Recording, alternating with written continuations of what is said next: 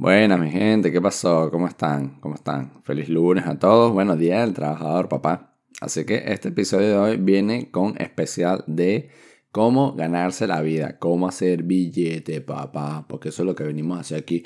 Puro chin, chin, chin, chin, chin, chin, chin, chin, chin, chin. bueno, primero que nada, gracias a todos por seguirnos, por escucharnos. Acuérdense, eh, la campanita, el follow me, pin, pin, pin, las estrellitas y todo eso. Y como siempre, en la producción, Dayanita. bueno chicos, para los que vienen siguiendo esta segunda temporada de Los Viajes del Bicho, se lo recordamos, estamos ahora mismo en Shanghai disfrutando de, bueno, de las locuras. Y bueno, para que entren ahí un poquito en contexto, el bicho se fue a Shanghai a vivir un par de meses. Y bueno, eh, tenemos un presupuesto de mil dólares que en menos de 72 horas se volvió de 100 dólares. Nos aseguramos una habitación compartida por tres meses. Luego nos compramos un pancito bimbo. Bueno, no era bimbo, era marca China China. Y un botecito de mayonesa para sobrevivir. Y íbamos al Sister Place a comer por un dólar al día. Los mejores noodles, los mejores arroz y los mejores slide de carne porque si usted alguna vez va a comer carne en China, ya les garantizo que, bueno, primero es súper caro. Segundo, olvídense de comprarse un filetaco porque eso no existe. Bueno, sí existe. Por lo general lo que van a encontrar es como, ellos agarran como que la carne y la pasan como, tipo los shawarmas, ¿sabes? Que le pasan esta, esta máquina que parece como una afeitadora gigante de carne. Y sales una hilita así de carne, una carne que tú ves así, que casi que es transparentosa. Así que bueno, papi, pero, pero ponle ahí, ponle ahí, ¿no? Dame, dame un buen pedazo, dame un buen pedazo. Mmm, agárrate tu pedazo. Ajá. Entonces, bueno, yo qué sé, nudos, arrocito con verdurita. Y bueno, de ahí fue que el chino, obviamente, como ya les contamos en el episodio anterior, aprendió a comer fue de todo, hermano. Yo ya les contaremos todo lo que comimos en China y eso es lo que había, papá. Cuando el hambre ataca, usted tiene que comer. Usted tiene que comer lo que hay. Si es cebolla, es cebolla. Si es pimentón, es pimentón. Y si es cosas incógnitas, son cosas incógnitas. Así que usted dele para adentro, hermano. Pero lo mejor de toda esta temporada es, bueno, es como el bicho pasó de estar mamando y loco a literalmente estar muy luqueado en los próximos meses. Pero bueno, todo eso tuvo un gran esfuerzo, todo eso tuvo una movida ahí muy loca. Y sobre todo, bueno, la vida hay que buscársela, hermano. La vida hay que buscársela para aquellos que creen que la vida les va a regalar vainas y el universo va a proveer. Bueno, no, hermano. El universo provee si usted le pone ganas, si usted le pone empeño y si usted hace las cosas bien. Todo lo que usted dé para adelante, hermano, eso va a generar frutos. Si usted está en el sofá echado viendo Netflix, quejándose de la vida porque no consigue trabajo, porque la vaina está jodida, hermano, usted va a seguir estando jodido y la vida va a seguir estando dura. Si usted sale para la calle a echarle bola, a meterle ganas y a hablar con gente y a buscar y a buscar y a buscar y a buscar y se pone activo y se, educa y aprende vaina y está dispuesto a salir de la, comfort zone y le mete y le mete y le mete, pues bueno, hermano, ahí es donde usted va a recibir todo ese universe power ahí, pim pam, pim pam. Así que bueno, hermano, pónganle, pónganle ganas a la vaina. Porque para hacerse millonario es muy fácil, usted solo tiene que salir temprano a trabajar, papá, a trabajar. Y eso es lo que hacía el bicho en China, porque el bicho estaba mamando y loco, tenía hambre y tenía que ir a clase de chino tempranito por la mañana y tenía que aprender inglés al mismo tiempo. Y bueno, ahí aprovechaban los compañeros de, piso que, que, bueno, que sabían mejor inglés, iba aprendiendo, pero bueno, hacía, hacía conversaciones ahí un poco, poco raras porque tenía que mezclar ahí el spanglish con el chinese con, un poquito de todo para hacerse entender. Pero bueno, a todas estas van pasando los días, van pasando los días y bueno, aunque sea comer por un dólar al día, les recordamos que ya solo teníamos 100 más lo que habíamos gastado para comprarnos el, bono del metro, pues ya teníamos menos, lo que habíamos gastado en el supermercado, pues ya teníamos menos. Luego llega un día, este día, este día de pana, venga, el bicho sí se arrechó. Porque claro, eh, en China, obviamente, usted no puede tomar agua del, grifo como en muchos países del mundo, pero en China en particularmente no. Y claro, compramos agua. Mm, obviamente, bueno, hermano, hay que, necesitamos agua. Y entonces en el edificio este que estábamos, como era una vaina de estudiantes, venía un señor del agua que te vendía los botellones de agua de estos de, de, de 20 litros, los grandotes. Y claro, tenías que tener como el mítico filtro donde montas el botellón para, bueno, para sacar el agua, ¿no? No vas a estar tú cargando 20 litros de agua así para servirte en un vaso. Entonces, claro, el bicho no tenía problema en comprarse las botellitas de agua en el supermercado, obviamente era más caro. O simplemente eh, no bebía agua ya. Entonces, claro, llega nuestro compañero, el hongkoniano, y dice, Venga, bicho, ¿qué pasó? Vamos a comprar eh, el botellón este de agua. Y yo, bueno, está bien, ¿no? Porque pancito con mayonesa y agua. Y para adelante. Pero claro, el botellón este de agua era, era, era burda caro. Yo creo que costaba como, no sé si eran como 10 dólares, algo así. Y yo, que hermano, no tengo esa plata. Y el hongkoniano nos dice, bueno, obviamente lo pagamos a media. Bueno, bueno, plomo, sí va. Pero claro, había que comprar el botellón este y a él se le ocurrió la brillante idea, muy amable, no muy gentil de su parte, de comprar el filtro. Y el filtro costó como 20 dólares. El, el puta mierda esa para montarlo. Y claro, él de repente llega un día así al, al, a la habitación, pone la vaina, compra el botellón, lo monta y me dice, mira bicho, me debes tanto. Y que, hermano, eh, verga, a mí me da igual, pues yo voy a ponerme papeado y levantar ese botellón de agua, yo no te va a pagar el, la base para el filtro. Y tuvimos ahí como una pequeña discusión de, bueno, entonces no usas el agua, no pin, que pan, no sé qué. Y estuvimos como peleados un par de días por, por el agua, hermano. Para que vean el, el, nivel. Que en verdad la pelea no era por el agua, era porque, marico, yo no tengo plata para estar comprando eh, filtros de agua. Mm, te bebes esa agua así ya está, hermano. La cargas y, y, y bórralo. Entonces, claro, luego el bicho era súper meticuloso, así que contaba los céntimos de todo cuando le pedías plata o cuando comprábamos algo en conjunto. O sea, hasta la última puya que era desesperante. Entonces, ese día, como que bueno, nada, le terminamos pagando y ahí cada vez el presupuesto más para abajo, más para abajo, más para abajo. Y entonces, claro, luego nos daba como, porque el carajo se llenaba como la botella así de agua, una botellita de agua normal, como la que todo el mundo se lleva por ahí para ir para la calle.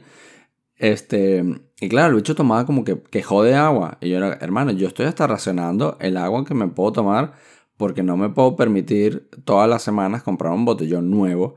Eh, ¿Sabes? Como que no. Cuando se acaba el primero y el bicho le dice al hongkoniano como que, hermano, eh, no podemos tomar agua tan rápido porque no me da para comprar el otro. El bicho se rechó y como que se compró su agua. Entonces luego teníamos como que su agua y mi agua. Era súper chistoso porque aparte bueno, los que escucharon los episodios anteriores saben que eh, dormíamos en la misma habitación, lo que nos separaba era un, un armario y era como que, que incómodo, ¿no? Que incómodo esta vaina. Pero bueno, hermano, yo estaba contando los churupos literalmente. Y mientras yo contaba los churupos, yo buscaba las mil y una maneras de hacer, hacer dinero. Porque, o sea, teníamos los chinitos que no sabían cómo iban a conseguirnos pasantías. Porque cuando le dijimos que éramos ingenieros, eh, se quedaron como locos, así como, no, ingeniería, que no sé qué, que eso es muy difícil, que nosotros te buscamos prácticas de, de business, de economía, de abogados, de tal, pero ingeniero como que no tenemos contacto, no sabemos cómo hacer, no sé qué, y el bicho todo así entra en crisis total porque les dice, hermano, yo, o sea, yo me vine hasta acá porque pensé y me creí tu cuento chino, literalmente, de que me ibas a dar el curso y me ibas a ayudar a buscar pasantía el bicho se vino para acá así a lo loco. La universidad está esperando que mande esos papeles. ¿Cómo me vas a decir tú aquí, ya una vez que yo estoy instalado, que ya te pagué el curso, que ya te pagué la habitación, que no tengo plata, que no sabes si me vas a poder conseguir pasantías? Y en plan, para mañana, o sea, porque las necesito ya, yo necesito empezar a, facturar, pim, pim, pim, pim, pim, porque esta vaina no es sostenible. Y luego los carajos se pusieron en una movida de, no, bueno, pero es que primero tienes que hacer el curso para poder hacer las pasantías y no sé qué.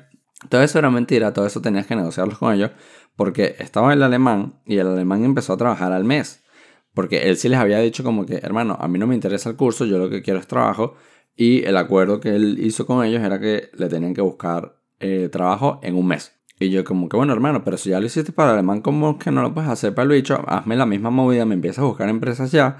Pero claro, como no tenían contactos en vainas de ingeniería, pues obviamente era más complicado, tuvieron que inventarse un poco de excusas, un poco de vaina y empezaron a darle larga, y a darle larga, y a darle larga, y larga, y larga, y larga. Y ahí no se movía nada, yo no estaba teniendo entrevista, no me estaban mandando el currículo para ningún lado, los bichos no tenían ni, ni idea de, de, cómo hacer absolutamente nada. Y obviamente nos quedamos como, bueno, hermano, aquí hay que buscar plan B, C, Z, W, J por todos lados, porque si no, eh, esto es imposible. Y empezamos a buscar las mil y una alternativas de cómo hacer dinero en China. Pero bueno, para los que nunca han vivido en Shanghai o en China, pero bueno, en la época en la que el bicho fue, ahí había, era la época como que había una movida muy grande de expatriados, sobre todo expatriados jóvenes y estudiantes, que estaban haciendo cualquier tipo de negocio, eh, bueno, sí, un poco ilícitos. ilícitos no en el sentido de, de, cosas malas, sino, ¿sabes? Como que mucho mercado negro, te pagaban por hacer cualquier tontería así por fuera, porque eras como eras el atractivo de los chinos. Y ahora les voy a explicar qué significa ser el atractivo de, los chinos. Había un poco de todo, ¿no? Habían los típicos trabajos de, bueno, podías ir a limpiar, ¿no? A limpiar a sitios o lo que sea. Podías ir a hacer de babysitting, ¿no? Cuidar niños y tal. Podías, eh, no sé, repartir cosas, trabajar en el supermercado. Tenías como un montón de opciones.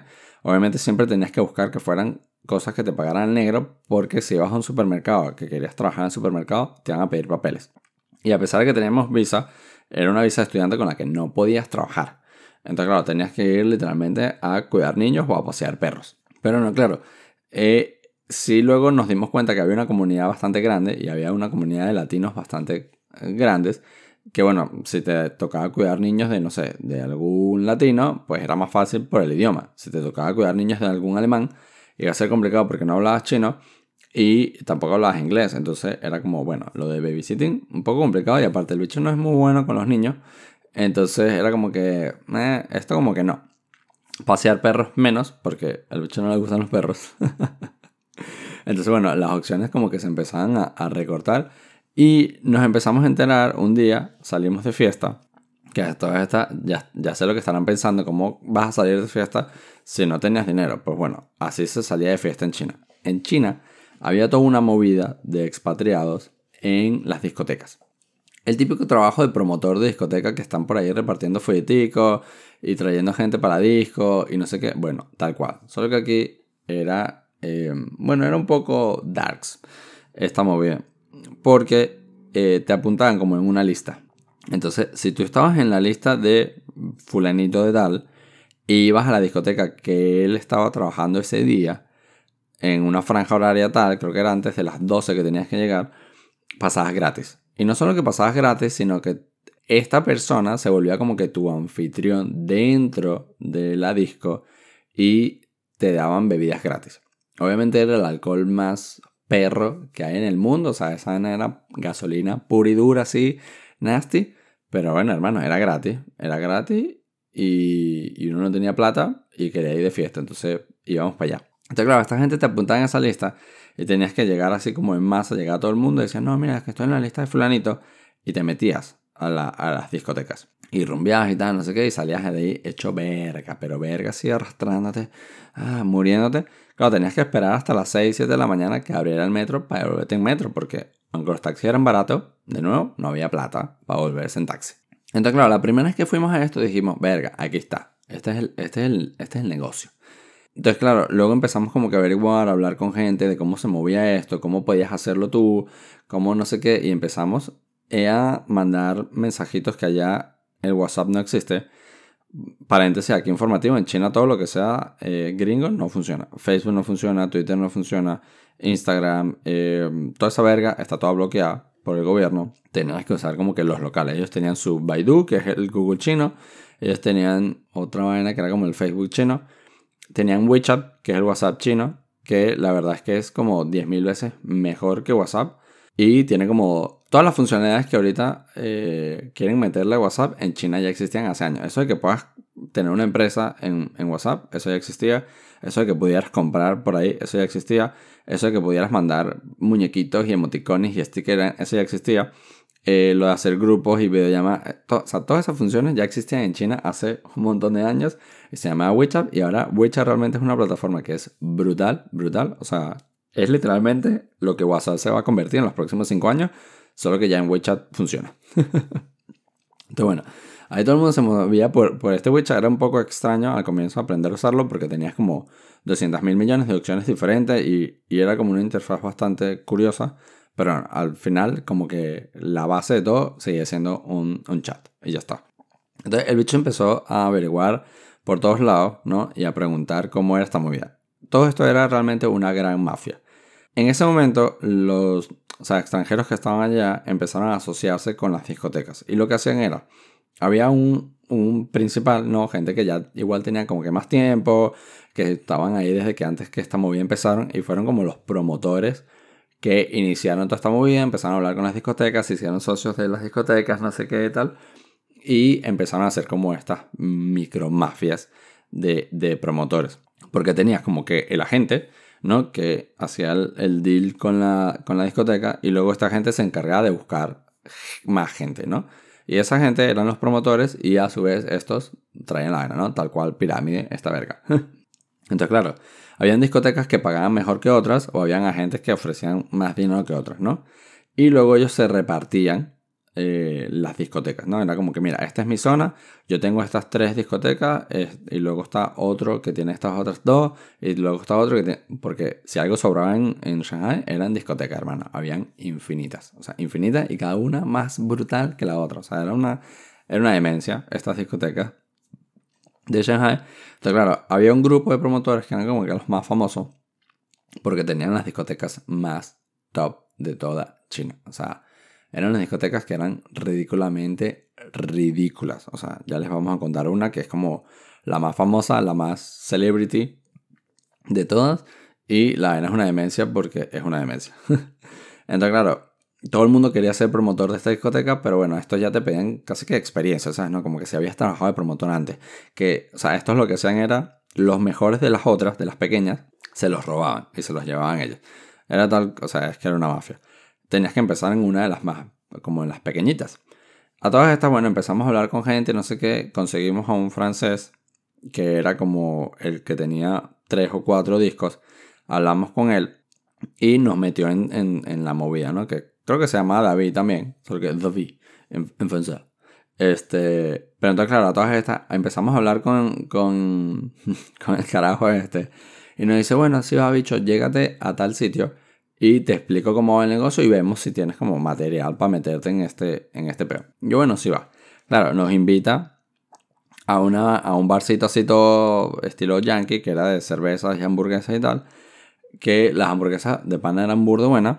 Nos invita para allá y eh, nada, claro, vamos hasta allá, no sé qué, hay que pagar otro pasaje de metro, llegamos allá y ya era como por la tarde, el carajo que bueno, sí, bicho, tranquilo, nos tomamos una birra, así va y tal. Y el bicho ahí contando los churupos y que venga, hermano, como yo me ponga a beber cerveza con esta gente para conseguir trabajo, eh, esto se pone, esto se pone darks. Llegamos allá y obviamente sabe cervecita, hamburguesa, no sé qué, el bicho buscando así en el menú la vaina más barata y que, mira, no me puedes traer eh, bueno, mira, yo quiero una hamburguesa con queso, eh, pero me la puedes traer sin queso y sin carne y sin pan. Solo tráeme el ketchup. Y, será que eh, el ketchup es gratis, ¿no? Porque es que para todo lo demás no, no tengo plata. pero no funciona así. Nos tocó pagar la puta hamburguesa y la cerveza. Menos mal que de pana era barato y era como jueves 2 por 1 no sé qué y tal.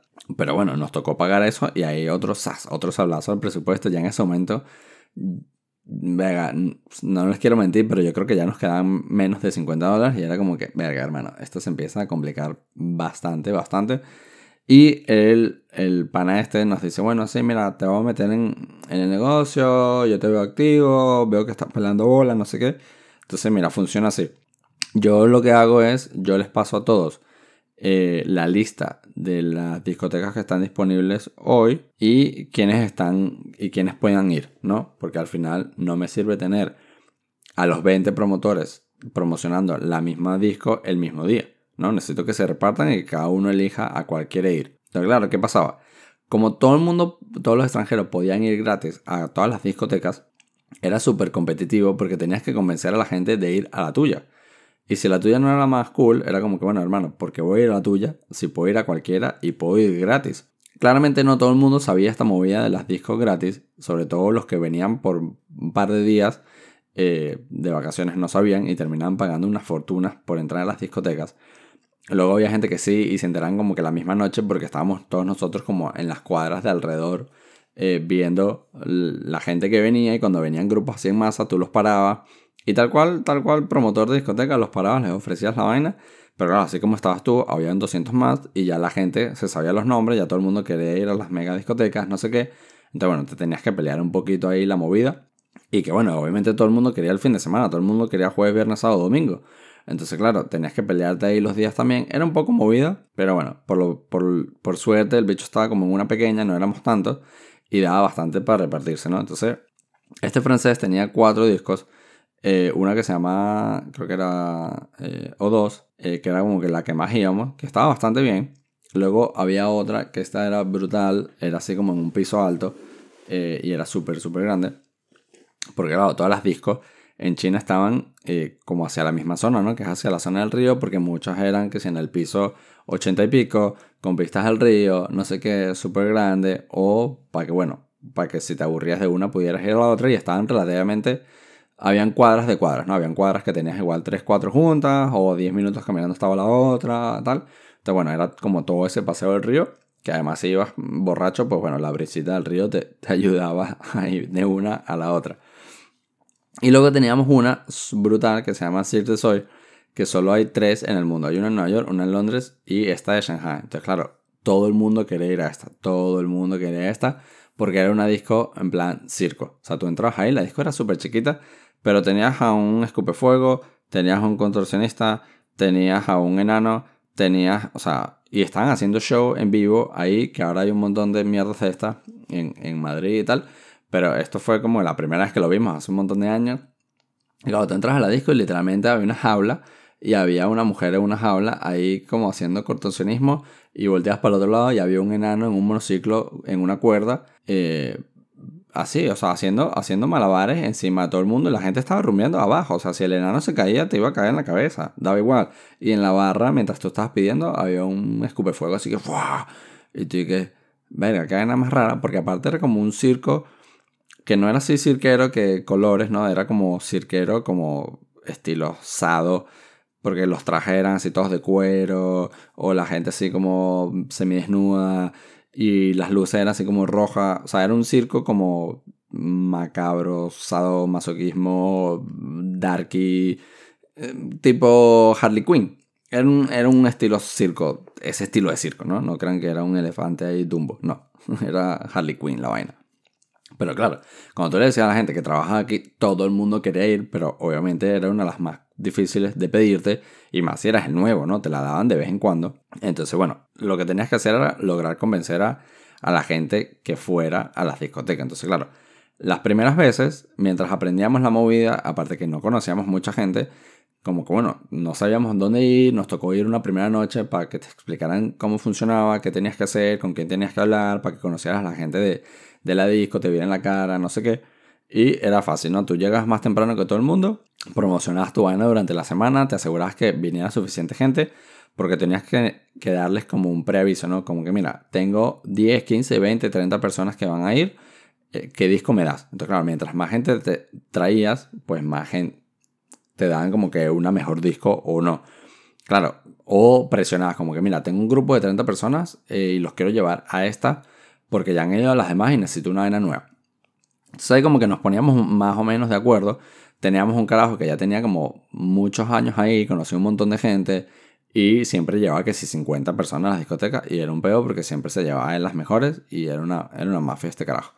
Pero bueno, funcionaba, así era como funcionaba el negocio y te pagaban 3 dólares por persona. Entonces claro, tenías que asegurarte que la gente llegara y la gente se anotara en tu lista porque luego pasaba que había muchas listas abiertas y llegaban y decían cualquier nombre o pagaban y entraban y era como que no sean idiotas, si no dicen su nombre en mi lista, eh, no me van a pagar. A mí no me interesa si igual vas a entrar gratis, lo que quiero es que me paguen a mí. Entonces, las primeras dos noches fuimos como de aprendiz, a ver cómo era la movida y tal, y luego nos dicen, bueno, mira, eh, y claro, como estábamos en la universidad, habíamos conocido más gente, conocimos a una pana que era venezolana también, pero vivía en Inglaterra, y ella estaba haciendo como que clase en otro, en otro lado con un montón de amigos y como que la primera disco que nos dan, eh, convencemos un montón de gente, bueno, sí, vamos para esta, no sé qué. Esta disco era una disco nueva que no estaba en la zona del río, estaba como que mucho más lejos y no habían otras discos cerca. Entonces era bastante complicado convencer a la gente de que fuera a esa porque si no les gustaba moverse a las otras tenían que agarrar taxi, entonces como que no era muy buen plan.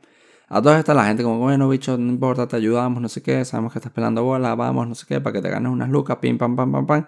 Y bueno, y de repente tenemos como 25 personas anotadas en la lista y nos lanzamos para esta disco nueva con la, con la, ¿sabes? Dándonos así el tupe de que no, que yo voy a llevar 25 personas la primera noche, no sé qué, ta, ta, ta. Intentando hacer, coño, ¿no? Representando ahí. Nos vamos a esta disco, llegamos más temprano, está claro, no, había, no habíamos ido nunca. Nos dicen, mira, tienes que encontrarte con fulanito. Y esto fue muy dark, porque esta disco, a diferencia de las otras que eran más como fiesteras, esta parecía la típica disco de eh, que van todos los pimps. Porque literalmente, o sea, tú entrabas y era así un solo piso, eh, con mesitas hacia el fondo, todo el mundo sentado así en, en, en las mesas como en círculo. Era, era una movida muy rara y nos dicen, bueno, tienes que encontrarte con Flanito, que es como el dueño. Voy para allá, el carajo tenía una pinta súper mafiosa, así que yo dije, verga, aquí va a pasar de todo. Nos sentamos con él y empezamos a hablar, empezamos a hablar y el bicho como que, o sea, metiendo la labia de que no, hermano, tranquilo, ahorita vamos a traer un montón de gente, no sé qué, tata. Y empezamos a hablar con esta amiga por mensaje. Con el marico, ¿dónde están? ¿Dónde están? ¿Dónde están? No, que estamos cenando, que ya vamos para allá, que no sé qué, que pin, que pan. Y yo, bueno, marico, pero seguro no me quedes mal, no me quedes mal, no sé qué. Se hacen las 10, 10 y media, 11, 11 y media, 12, 1. Tenían que llegar antes de las 2 a esta disco. Son las 1 y media y no llegaban, no llegaban, no llegaban. Y yo, marico, si llegan después de las 2 van a tener que pagar, no va a poder hacer nada. Como estábamos hablando con el dueño, el dueño nos dijo, mira, no importa si llegan más tarde, los voy a dejar pasar igual, pero asegúrate de que vengan. Entonces ya era como un ambiente medio tenso porque estábamos en una mesa ahí jugando pool con el carajo. Y era la típica bueno, más te vale que tus amigos vengan, ¿no? Y ya se sentía como esa atmósfera ahí dark que yo decía, como esta gente no venga, yo no quiero saber lo que va a pasar aquí. Yo mejor me piro así, bomba de humo, y no vuelvo más nunca para esta vaina. Y literalmente como a un, sí, como un cuarto para las dos me llaman y me dicen, no, vale, ya estamos yendo para allá. Yo, venga, menos mal se hacen las dos, dos y media, no hay nada que llegan, los vuelvo a llamar, como que, médico, ¿dónde, ¿dónde están ustedes? ¿Qué coño pasa? Y me dicen, no, es que la gente dijo que estaba muy lejos, que no sé qué, que esta disco era aburrida, que pan, que pan, que pan, pan. Nos hemos ido para otro lado. Claro, son las dos y media, tenemos desde las diez y media de la noche prometiéndole al dueño que va a venir un montón de gente. No venía nadie, la disco estaba medio vacía porque solo estaban los amigos del dueño y estamos en una partida de pool con el carajo y era como eh, bueno, esta es la típica escena de película que de repente va a salir un bicho sin guardaespaldas, todo calvo, todo papeado detrás de uno y pa, y nos va, pa, pa, y nos va a empezar a pegar mm, contra la mesa de, de pool y nos van a dar coñazo y nos van a decir, you idiot, you never come back. Y estamos todos cagados. Vamos para allá y le decimos, coño hermano, disculpa, es que lo que pasa es que los chicos se fueron para otro lado y yo soy nuevo y no sé qué, ta, ta, ta. El carajo obviamente no le gustó, pero dijo, bueno, hermano, tranquilo, estás empezando, no sé qué. Fue medio pana, pero sí nos dio la vibra de, bueno, más te vale que más nunca regreses para esta vaina, porque eh, la próxima vez que regrese a tus amigos les voy a dar pura gasolina y van a salir de aquí muertos. Y yo, no, bueno, tranquilo, tranquilo. Claro, nos fuimos de ahí, luego nos llama como que el que era nuestro agente y nos dice, ¿qué pasó, bicho? No veo a quedar mal así porque fui, o sea, me prometiste que llevabas un montón de gente y solo te mandé a ti para esa discoteca, tuve que mandar a los otros para las otras, no sé qué, y ahora este bicho está recho y sabes lo que cuesta ganarse las discotecas, no sé qué. Al final, pues nada, perdimos esa disco, se la llevaron como que nuestra, nuestra competencia y obviamente quedé súper mal y ahí nos tocó como que, ¿sabes? Ganarnos la vida de otra manera y ahora como que, verga, ¿y ahora cómo hago? Porque además esta disco de nuevo estaba súper lejos, eran las 3 de la mañana, no había metro, nos tocó pagar taxi para devolvernos eh, para casa porque no nos íbamos a quedar ahí hasta que abriera el metro. Entonces ahí otra vez. Como que ¡zas! Otro sablazo al presupuesto sin facturar absolutamente nada. Y eso fue como que, verga, hermano. Error de novato, pero mal. O sea, me fui a la disco más leja. Me tuvo que, me tuvo que pagar taxi para devolverme no facturé ni un dólar y cada vez tengo menos dinero y ya quedé mal, o sea, quedé súper mal la primera noche. Así que lo más probable es que no me vayan a dar otra disco y mucho menos de solo. Así que, o sea, la siguiente tenemos que reventarla o estamos en serios, serios problemas. En toda esta movida habíamos conocido a una chica colombiana este, que de pana le debemos la vida a esta, a esta chica porque nos ayudó un montón, este, nos dio un montón de consejos, ella tenía como que un montón de años ya eh, en China trabajando, no sé qué, nos invitó a comer un día hamburguesas, gracias a Dios pagó ella. y luego nos regaló un montón de cosas, nos regaló que si ollas, nos regaló una plancha, este, un montón de cosas de, de, casa que en verdad era como que, hermano, vivo en una habitación, no tengo dónde meterlas, pero gracias porque o las revendo, ¿sabes? O así por lo menos tengo cómo hacer eh, comida, lo que sea, ¿no? Nos regaló ahí una joya y yo súper feliz, como bueno, ya tengo la olla, ahora me falta la cocina. Pero bueno, una vez a la vez y eh, esta pana, de verdad, la colombiana, le agradecemos un montón. Hoy por hoy, o sea, le tenemos mucho cariño porque nos ayuda un montón, no solo con consejos de, de, cómo movernos, de la ciudad, de las cosas que nos ayudó, nos invitó a comer un montón de veces, nos invitó a su casa un montón de veces. Era súper simpática. Este, aparte de tener una historia súper divertida de, eh, de su esposo. Bueno, se iba a casar. Eh, bueno, esta historia no nos corresponde contarla a nosotros, pero bueno, era una movida toda loca, como que era el primo de su novio y no sé, el, cuento era buenísimo porque como que ella fue, eh, se regresó una temporada a Colombia y se enamoró del primo y luego era un beta porque eh, es que era, era un cuento muy loco, pero era súper divertido. Pero bueno, a todas estas, o sea, como que esta colombiana fue una de nuestras primeras eh, madrinas, por así decirlo, en, en China. Tuvimos un montón. Este, luego hubo una familia que nos adoptó, fue buenísimo. Pero no, hubo gente muy, muy buena con la que estamos súper agradecidos de lo que nos ayudaron, tanto a nivel económico como emocional. De pana que es genial. Y ahí nos dio como unos consejos de dónde conocer más gente, cómo enganchar a la gente para que fuera a las discos, tal, no sé qué. Y entonces, claro, de ahí, que ya el presupuesto cada vez estaba más golpeado, llegó el momento que, bueno, a la siguiente, el siguiente fin de semana, convencí literalmente a toda mi clase, decirle, venga muchachos, necesito que de pana me ayuden y no sé qué, yo sé que a ustedes les encanta ir a rompear, y todo el mundo quería ir a Mint. Mint era una discoteca que literalmente, no estamos jodiendo, tenía tiburones adentro. O sea, Mint era como que la discoteca más famosa de todo Shanghai. La lista era una locura entrar a esa lista, la tenía la gente esta como que más top. Ahí venían famosos, venían celebridades, venía todo el mundo. Y, o sea, tenías que ir súper bien vestido, de trajecito, no sé qué, zapatos, mierda. Eh, y la entrada era así como una alfombra roja, unas escaleras, un portón así gigante. Entrabas a Mint y literalmente, o sea, no estamos jodiendo, las paredes de Mint, o sea, había una pared así completa de punta a punta que era un acuario gigante y literalmente habían tiburones. A ver, tiburones pequeños, pero tiburones.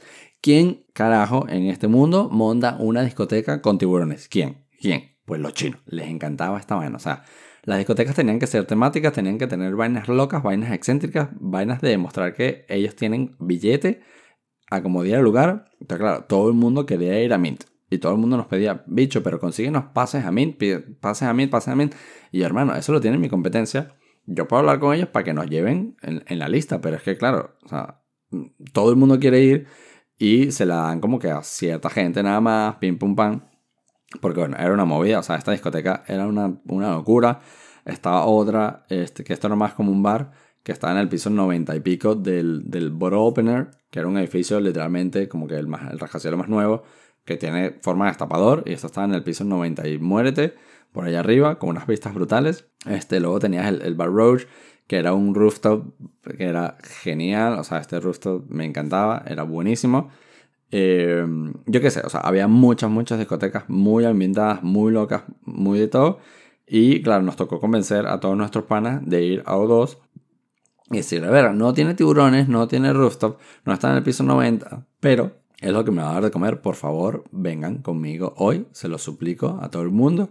Y bueno, menos mal que mi, o sea, la clase éramos como unos 15, 20, algo así, y logramos de pana ir como unos 25 30 porque el amigo del amigo, el no sé qué, el conocido, luego enganchamos gente en el camino, no sé qué.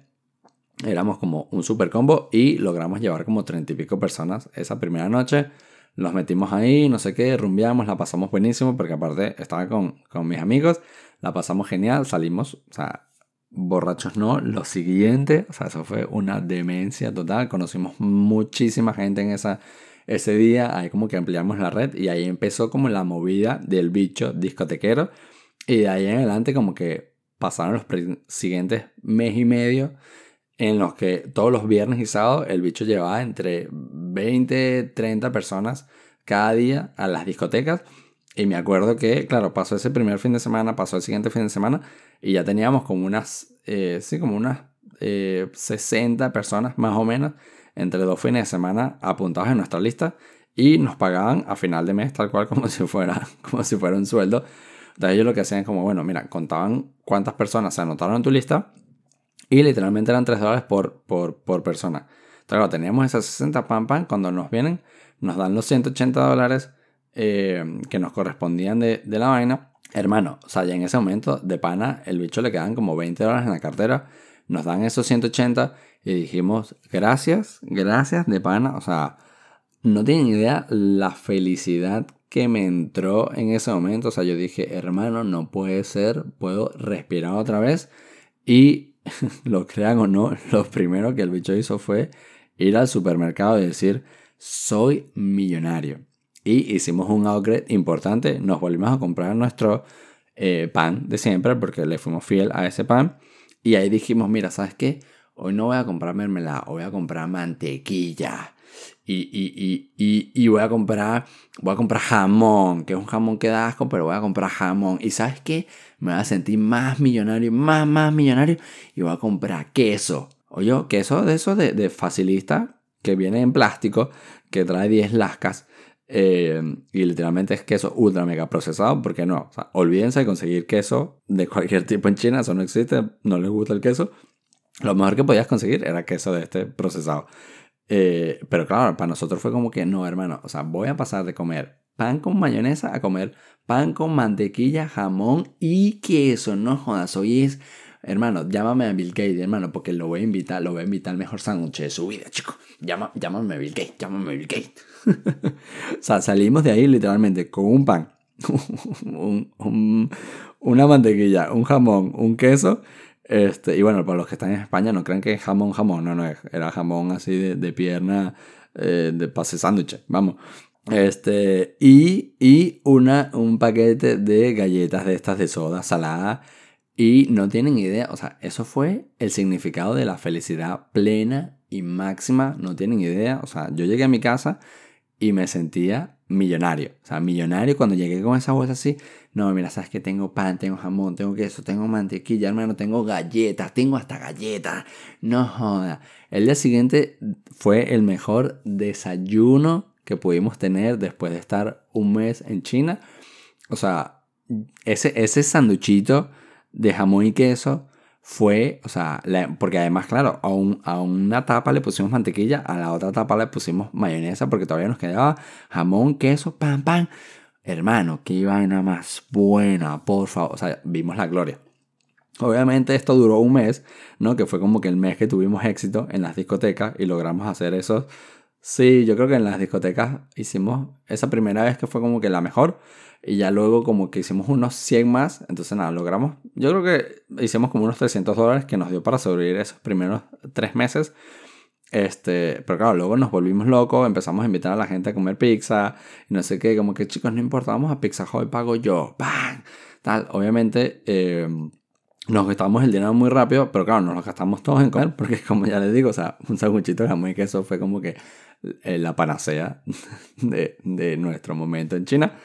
Luego como que, claro, como solo teníamos tres discotecas, eh, ya, pues bueno, mm, mis amigos se habían cansado de ir siempre a las mismas tres discotecas y ya como que no conocíamos suficiente gente como para mantener este ritmo y eso mermó bastante rápido y ya los últimos fines de semana, si solo teníamos cinco personas para ganarnos 15 dólares, pues que no nos compensaba la ida y vuelta en el metro, la vaina era como que, hermano, o sea, me van a dar 15, me cuesta 5 ir, me quedan 10, con 10 dólares no hago nada, pero obviamente era mejor 10 dólares que nada. Pero bueno, luego hubo una movida que empezamos a, tener como que entrevistas para conseguir trabajo y claro, obviamente estábamos muy metidos en el mundo de las discotecas que empezamos a ir miércoles, jueves, viernes, sábado, domingo para mantener el ritmo. Estábamos dejando el lado del curso de chino más de una vez. Nos íbamos de empalmada de la disco al curso de chino. Entonces llegaba el bicho a la clase, eh, o sea, todo reventado, de estar hasta las 5 de la mañana trabajando en la discoteca para aprender chino, llegábamos con un olor a, demonio, eh, que la gente era como que, venga, bicho, yo creo que deberías pasar primero por casa a ducharte. Y yo que, hermano, es que si hago eso no me da tiempo. y no puedo pagar cuatro viajes de metro porque se me acaba el dinero otra vez.